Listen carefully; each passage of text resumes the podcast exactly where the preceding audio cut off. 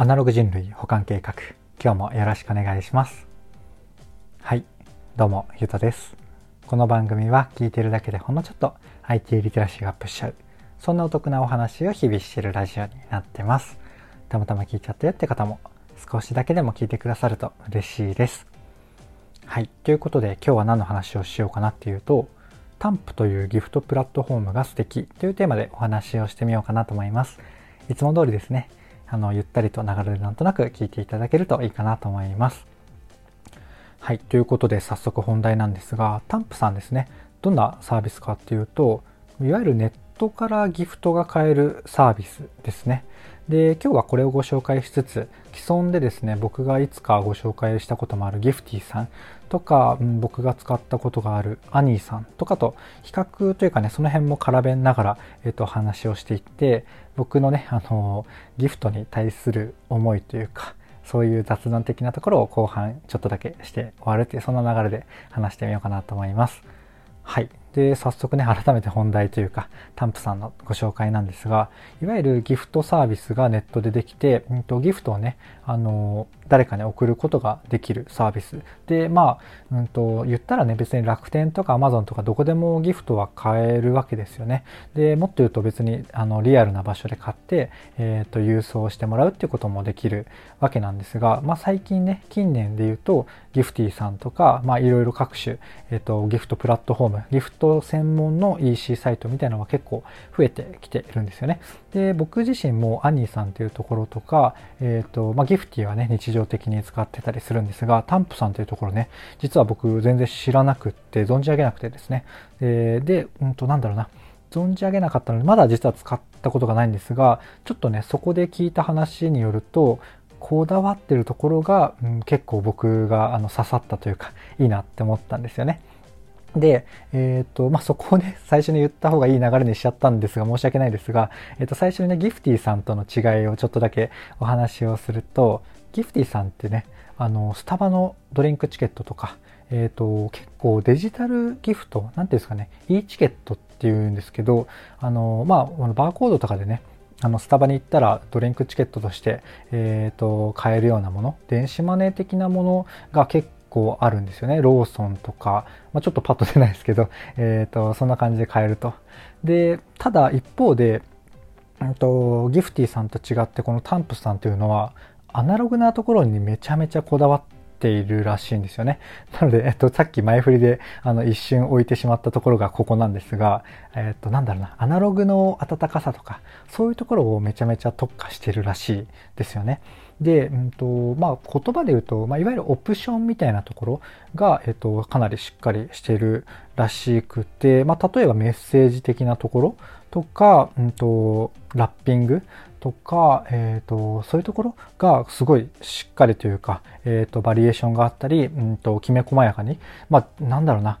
とまあ、特に Amazon とかそうですけどあのギフト用にするってやってもなんかさっくりねあのメッセージが送れる。まあそれでも結構十分というか、うん、友人に送ったりするときは僕はそれ使ったりするんですけどもうちょっとちゃんとしたギフトの時はやっぱきついじゃないですか。でかといって、うん、しっかり自分でなんかラッピング買ってとか、うん、まあ難しいですし難しい。結構それは手間ですしあのリアルな場所で行ってねあのギフトリフギフトあのラッピングをしてもらうとかいうのもまあねあのいろんなお店に あの行ってプレゼント買うっていうのは、まあ、よっぽどの相手じゃないとなかなかねやっぱ難しいじゃないですか。なのでねこういうネットサービスがあると、まあ、僕自身の負荷も下げつつもなんだろうな、まあ、オリジナリティの高いというかしっかり気持ちのこもったアナログで伝わる、えー、メッセージとかラッピングとかそういうものが作れるっていうところがめっちゃいいっていうところですかね。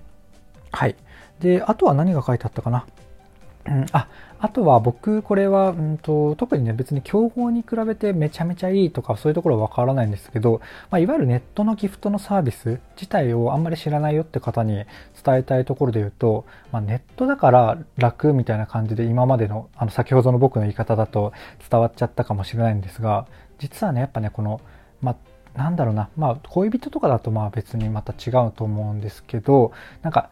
どあまあでもそれもそうなのか。どんぐらいの年代の、えー、女性男性に送るとかどういう関係性の人に送るとかどういう、えーと、ギフトのタイミング、まあ、誕生日なのか、えー、何なのかまあ、昇進なのかとか、まあ、バレンタインなのかとか、いろんな、えーと、シーンがあると思うんですけど、そういうところ、えー、ジャンルとか相手とか、えー、シーンとか、いろんなところ、もちろん物のジャンルからも調べられるんですが、そういうところから調べることができるので、なんだろうな、まあ、繰り返しにはなるんですけれども、結構、あの、余計な悩みをしなくていいというか、そういうところがあったりしますと。で、ここからは、うんとまあ、タンプならではっぽいところを僕が聞いた話で言うと、このね、なんか、まあ多分どこと提携するかの、うん、センス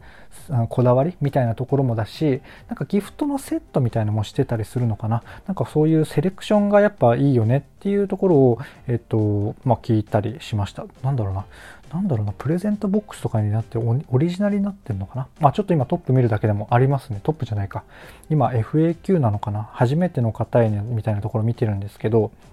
そこにね、やっぱタンプ限定のなんたらセットみたいなのがあったりして、うんと、ほまあ、本当にね、本当に本当にタンプ限定かはちょっとわからないんですけれども、えっ、と、多分いろんなブランドさんとかが、えっ、と、まあ、誕生日ギフトみたいなボックスとかって置いてる店あるじゃないですか。ああいうものが多分担保限定であったりとか、もしかしたらこういうのもあるのかなっていう完全な妄想で言うと、担保さんがね、多分、まあ、ブランド横断で、まあそんなのはないか、そういうのもね、あったら感動ですよね。そこが、えっ、と、もしネットの EC ギフトとかでやったら、まあコスト構造どうなってたっていうのはすごい気になるところなんですが、まあ多分ね、そんなら無理だなとは思いつつ、でもそんなところまでやっちゃうんじゃないかぐらい、結構アナログな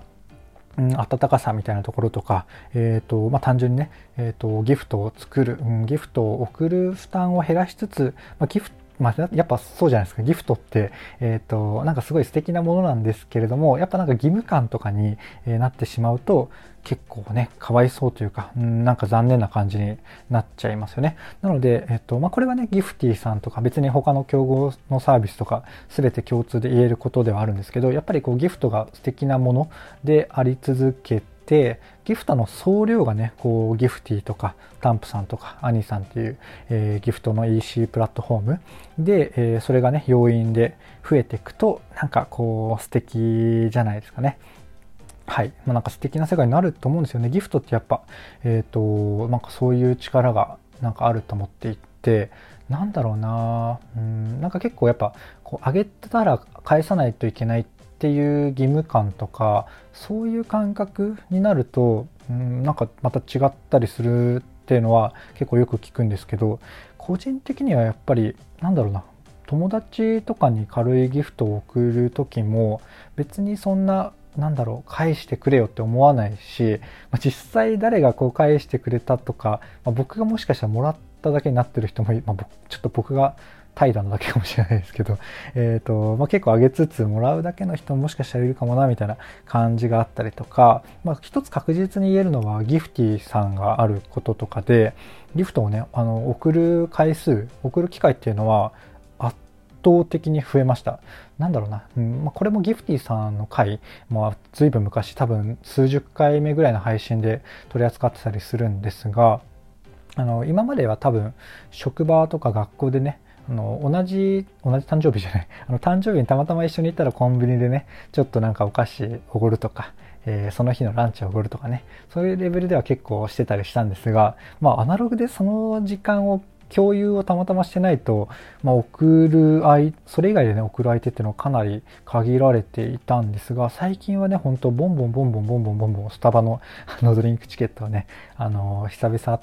の連絡がてらみたいな感じで送ってたりするんですよね。そうすると、まあ、うんとまあ、最近はね、コロナでちょっとあれですが、まあ、久々にあのカフェでも行こうよと、まあ、カフェでもっていうのはね僕が あのお酒を全然飲めないからってのもあるんですが、えっと、カフェでも会おうよとかそこからねちょっと LINE をねあの久々にやったりとかそういうコミュニケーションのきっかけになったりするのが、まあ、ギフトっていう一つのツール的なところではあるんですが超好きだったりしますね。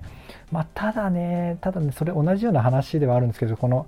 塩梅というかバランスってすごい難しくて、LINE さんとか、まあ、Facebook とかも結構そうですけど、もう誕生日をね、めっちゃ押してくるじゃないですか。まあ、Facebook とかね、一時期誕生日誕生日 SNS じゃないかみたいな 誕生日と結婚とか引っ越しのあの連絡しか上がらないような、感じになったりとか、まあ、LINE もねなんか友達が誕生日だよなんか送ろうプレゼント送ろうあメッセージ送ろうか、まあうんとまあ、いい話ではあるんですが、まあ、そこまでなんかこう煽られるというか、うん、出てくるとなんかちょっと、うん、若干引くじゃないですけどなんかこう、うん、ていうんですかね、まあ、ちょっとやめときますかね。はいそんな感じだった。りギフトっていうのはねめちゃめちゃ好き素敵な文化であるもののなんかこうバランスっていうのがすごい難しいなと思いつつなんかもっと気軽にギフティとか、まあ、タンプさんとかね、えーとギフトの EC プラットフォームっていうのはそこもうまい感じでやってくれるといいなって思ったりするっていう、うん、なんだろうな。何でもそうなんですけどでも特にギフトってそうですよね。ギフトなんかも物あげるもらうって。うんなんかこの行動経済学とか心理学とかそういうところでこのギフトについて語ってるような本があればぜひ見たいですね。なんか若干今思い出したというかギフトこういうなんだろうな。ギフトの話とまたちょっとずれているようなところではあるんですけど「世界は贈与でできている」っていうあの哲学者のね近内裕太さんという方が書かれた本があってデビュー作らしいんですけどこれがねなんか僕がこう疑問に思ってたというかその違和感に思ってたギフトの話とはちょっとまた違うんですけどそれはそれでなんかめちゃめちゃ考えさせさせられる面白い本だったので是非ねそちらもあのあ聞いたことあるかもとか全然知らなかったかもっていう方も、ね、いると思うんですがちょっとねあの一瞬だけでもリンクとか貼っておくので見ていただけるといいかなと思います。なんだろうな。めなんだろう、うん、まあ贈与っていう言葉使ってるんですけどこういうプレゼントギフト的なものについてこんなに考えたことなかったなっていう意味合いだけでも面白かったので、うん、なんかうん、脳トレにもなるし なんだろうなまあ、うん、なんかエピソードとかも結構秀逸だし、うん、面白かったです。はい。ということで、まあ、珍しく最後本の話にはなったんですが、えっ、と、こんな感じで今日の配信は以上なんですが、いかがでしたでしょうか？こんな感じで僕の配信では Web とかアプリとかテクノロジー的なえ、テーマを題材に持ちつつどちらかというとセットでお伝えする僕の考えていることとか感想とか、え、周辺の知識そちらがメインの番組となっておりますちょっとでもね良かったかなとかいいなって思ってくださった方がいらっしゃいましたらいいねとかフォローとかコメントやレターをいただけると嬉しいですはい。ということで、今日の配信は以上とさせていただきます。最後までお聴きいただきありがとうございました。ではまた。